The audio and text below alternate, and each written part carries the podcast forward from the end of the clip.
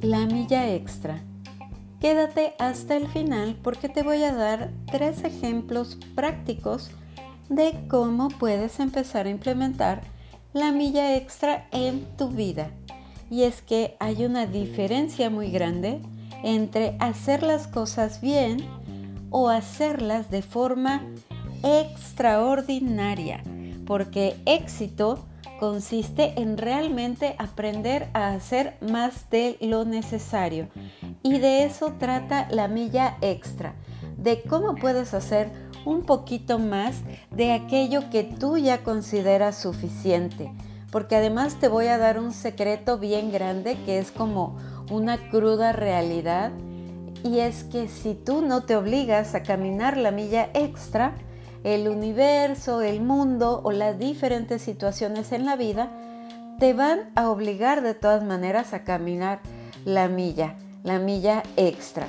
Y lo podemos ver con ejemplos muy prácticos. Muchas veces pasa que estamos muy en nuestra zona de confort y no queremos movernos, no queremos a lo mejor cambiar de hábitos o cambiar de trabajo, aunque ya no estemos a, gusto con nuestro trabajo o con nuestros hábitos actuales y la vida nos da un giro repentino con ciertas situaciones. Por ejemplo, en temas de salud, de repente podemos empezar a tener presión alta, problemas eh, con el azúcar, problemas de diabetes, podemos empezar a tener ciertas situaciones de salud que de todas maneras nos obligan a tomar las riendas de nuestra salud y a cambiar nuestros hábitos. Y no solamente en temas de alimentación, también puede ser en temas de trabajo, de repente a lo mejor te cambian al jefe que tenías antes y de todas maneras tú ya no estabas a gusto con el trabajo que, que estás haciendo actualmente o te cambian de oficina o te cambian la ubicación de tu oficina o te integran a otro grupo de trabajo o peor aún, te pueden llegar a despedir. En tu casa a lo mejor empiezas, eh, de repente tienes problemas con eh, tu pareja o con tu esposo, en lugar de pasar por la incomodidad de hablar las cosas desde el principio, eso también puede ser algo que detone tener que caminar la milla extra. Entonces, más vale que vayas evaluando y tomando acción, tomando las riendas de tu vida antes de que la vida sea la que te obligue a tomar las riendas y hacerlo de una manera diferente. Porque además, déjame decirte un segundo secreto, es que hay una extra recompensa en aprender a caminar la milla extra, que incluso muchas veces es algo que se camina en solitario. ¿Por qué? Porque solo los valientes son los que no se detienen y se animan a caminar esta milla extra. Como un ejemplo muy práctico y muy sencillo, te puedo decir que, por, que, por ejemplo, cuando yo entrenaba para correr eh, medio maratón, pues normalmente iba a la ciclopista, que es la entrada de la zona hotelera en Cancún, y solía hacer mi entrenamiento y empezaba a notar cuando me tocaba hacer distancias largas, empezaba a notar que la gran mayoría de las personas llegaban a lo mejor hasta el kilómetro 2 o hasta el kilómetro 3 y, ya, y se regresaban. Y más allá del kilómetro 3 estaba en solitario. Y ni hablar de cuando llegaba al kilómetro 8, por ejemplo,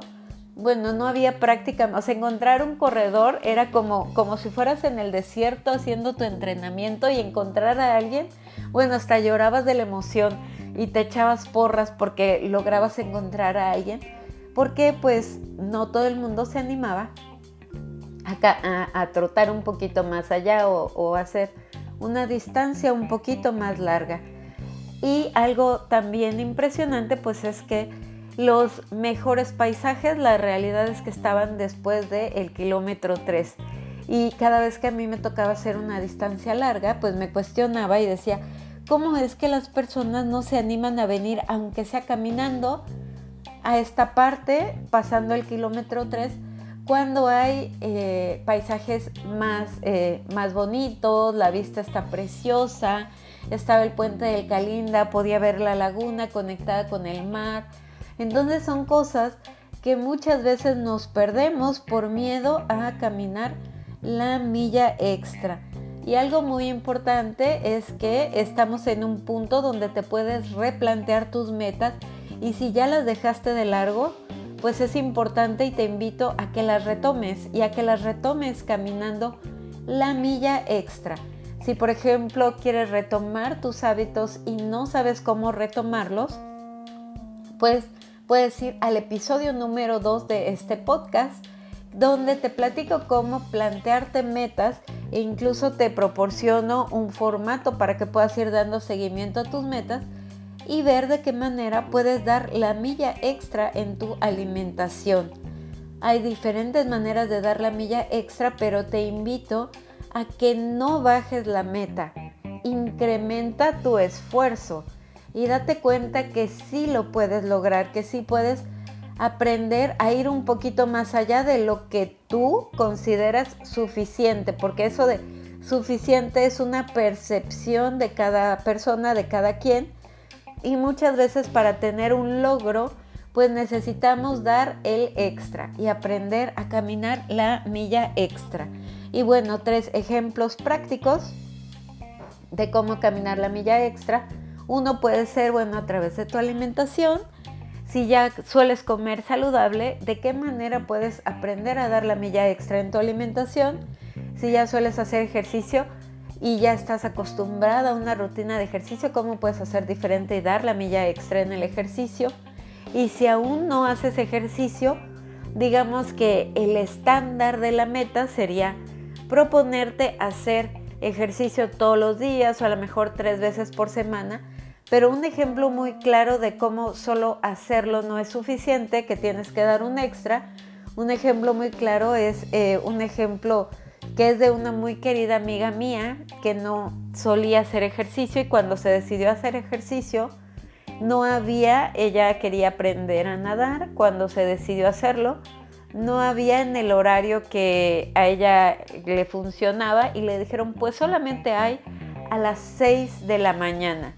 y ella decidió caminar la milla extra anotándose al grupo de las 6 de la mañana. Y obviamente cambió toda su rutina porque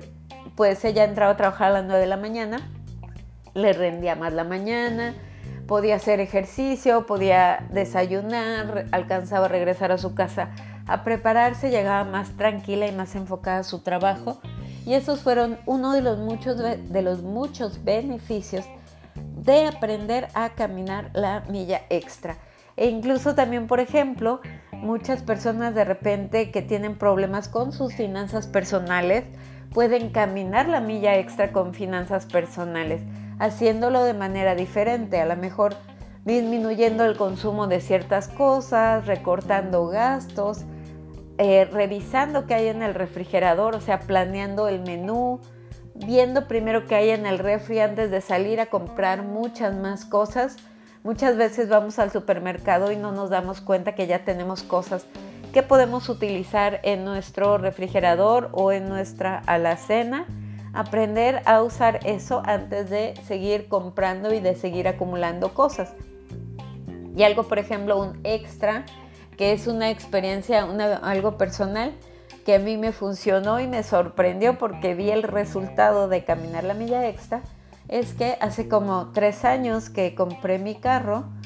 pues tenía que pagar cierta mensualidad, se quedó como un plan de pagos eh, mensuales y yo siempre procuraba dar un poquito más. Supongamos que si tenía que pagar, no sé, 7.300 de la mensualidad del carro, yo daba 8000 o mínimo 7500. Entonces siempre decía, voy a, o sea, buscaba como un número cerrado y ir dando un poquito más a la mensualidad del carro. Y cuando empecé a hacer eso, obviamente, pues me acostumbré y después, pues se fue reduciendo porque todos esos piquitos o eso poquito que yo daba extra, pues se fue como abono a capital y eso hizo que se fuera reduciendo la deuda y que lo pudiera pagar más rápido y más fácil. Entonces te invito a dar la milla extra, incluso por ejemplo en ahorro, si tú tienes ya una cuenta de ahorro o una cuenta para emergencias, que también te recomiendo que lo hagas, pues dar un poquito más. Yo, por ejemplo, tengo el... Hay una aplicación que me descuenta una cantidad mensual